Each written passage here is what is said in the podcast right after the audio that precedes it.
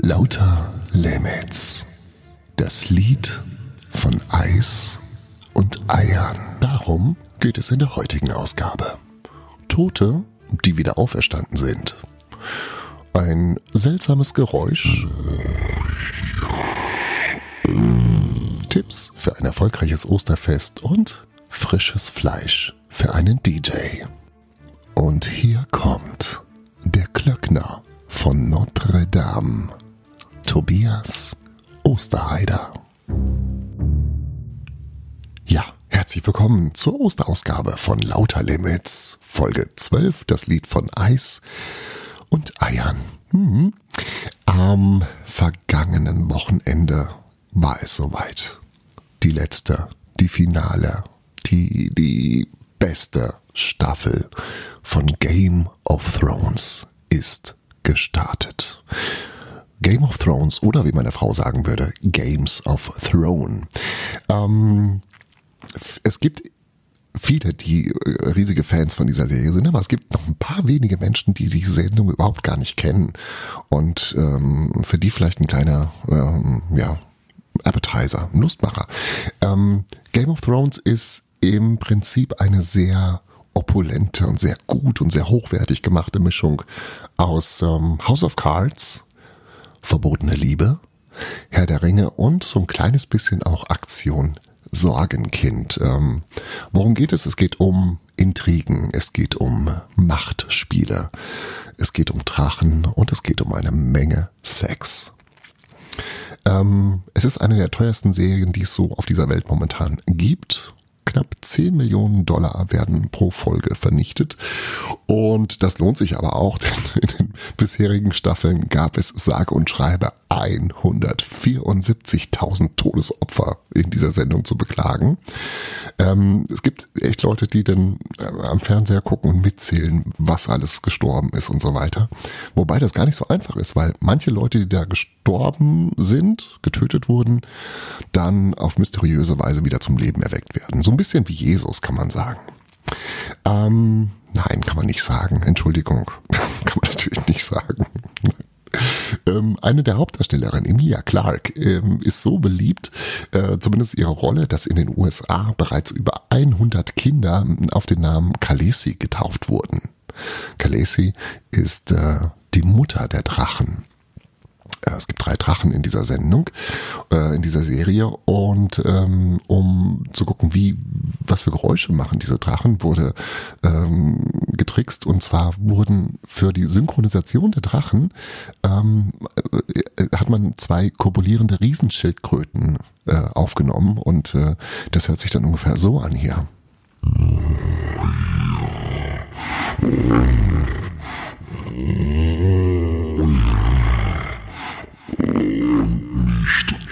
Aufhören. Ja, ja. Fertig. ja, wenn das keine Lust auf mehr macht, dann weiß ich es auch nicht. um, die letzte Staffel Game of Thrones aktuell bei Sky zu sehen. Jede, jeden Montag, glaube ich, gibt es eine neue Folge. Viel Spaß beim Gucken.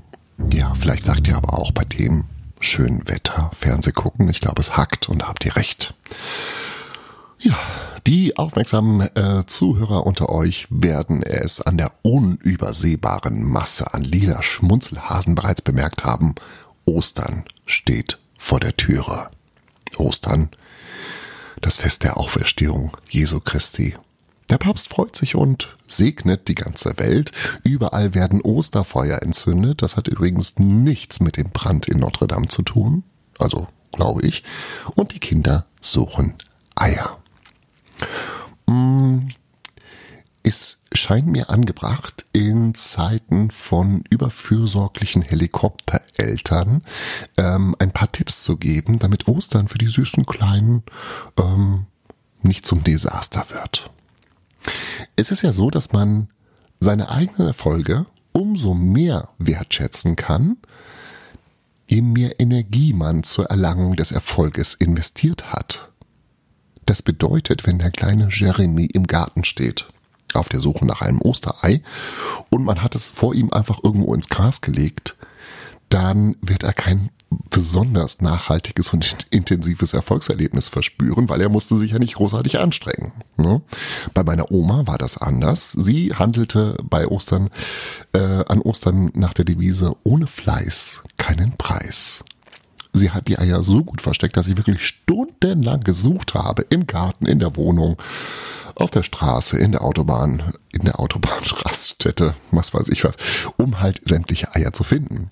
Und wenn ich dann irgendwann, Stunden später, verschwitzt und äh, aber völlig glücklich mit einem, mit einem Sack voller Eier nach Hause kam und sagte dann, ah, waren das alle Eier? Guckte meine Oma das an und sagte, ähm, ja, ich, ich, ich glaube schon. Der Glauben oder waren das alle? Nee, ich glaube, das waren alle. Und es klang damals schon nicht so richtig überzeugt. Und es stellte sich raus, dass diese Skepsis angebracht war. Denn drei Wochen später ähm, war so ein leichter, schwefliger Geruch im Wohnzimmer wahrnehmbar.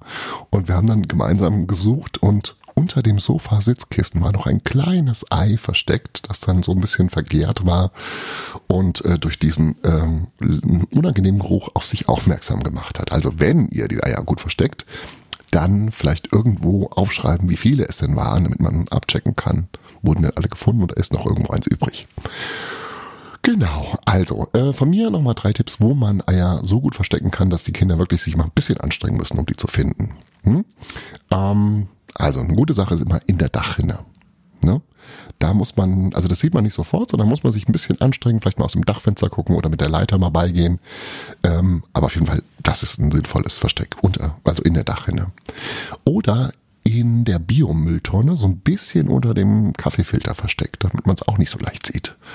Oder man packt das gekochte Ei in eine Socke und legt die Socke in den Kleiderschrank. Da wird es dann auch schwierig zu finden. Und wenn sie es aber dann finden, haben sie ein wahnsinnig tolles Erfolgserlebnis und sind ganz und zu Recht stolz auf sich. Also, in diesem Sinne, viel Spaß beim Verstecken und viel Erfolg beim Suchen. Und frohe Ostern. Wir bleiben beim Thema Ostern. Michael Wendler introvertierter, sehr zurückgenommener Singer-Songwriter aus Dienstlaken, hat sein Osterhäschen bereits gefunden. Es heißt, Laura Müller könnte vom Alter her seine Tochter und vom Intellekt her seine Schwester sein. Er gibt ihr das Gefühl, etwas Besonderes zu sein, verriet die Schülerin aus Sachsen-Anhalt neulich in einem Interview. Hm. Etwas Besonderes zu sein, das Gefühl, etwas ganz Besonderes zu sein. Du bist was ganz Besonderes.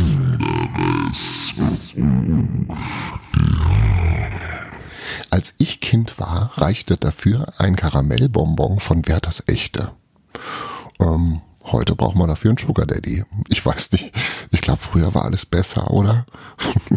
es, ich meine, spannend ist übrigens, dass wir aktuell zwei Promi-Pärchen mit einem deutlichen Altersunterschied haben. Einmal Heidi Klum und Tom Kaulitz und eben Michael Wendler mit Laura Müller.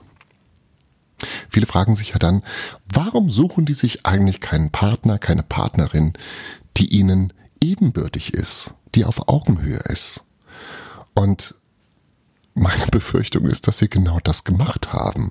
Ich glaube, dass intellektuell ähm, weder Heidi Klum mit Tokyo Hotel Tom noch Michael Wendler mit seiner Laura besonders weit voneinander entfernt sind, sondern ich glaube, die sind da wirklich auf einer Ebene. Also von daher, ne, alles Gute für die verliebten Pärchen. Genießt die Zeit miteinander, solange das so klappt. Und äh, habt ein gutes Osterfest. Oh Gott. Das war sie, die österliche Ausgabe von Lauter Limits. Ich hoffe, es hat euch gefallen. Ich wünsche euch jetzt eine gute Zeit. Genießt ein bisschen das schöne Wetter. Viel Spaß und viel Freude beim Eiersuchen. Und wir hören uns übernächste Woche wieder. Und dann heißt es... Oh, was das gut. Wow. Nein, das heißt es nicht, sondern dann heißt es fröhliche Weihnachten. Bis dahin, habt eine gute Zeit. Tschüss.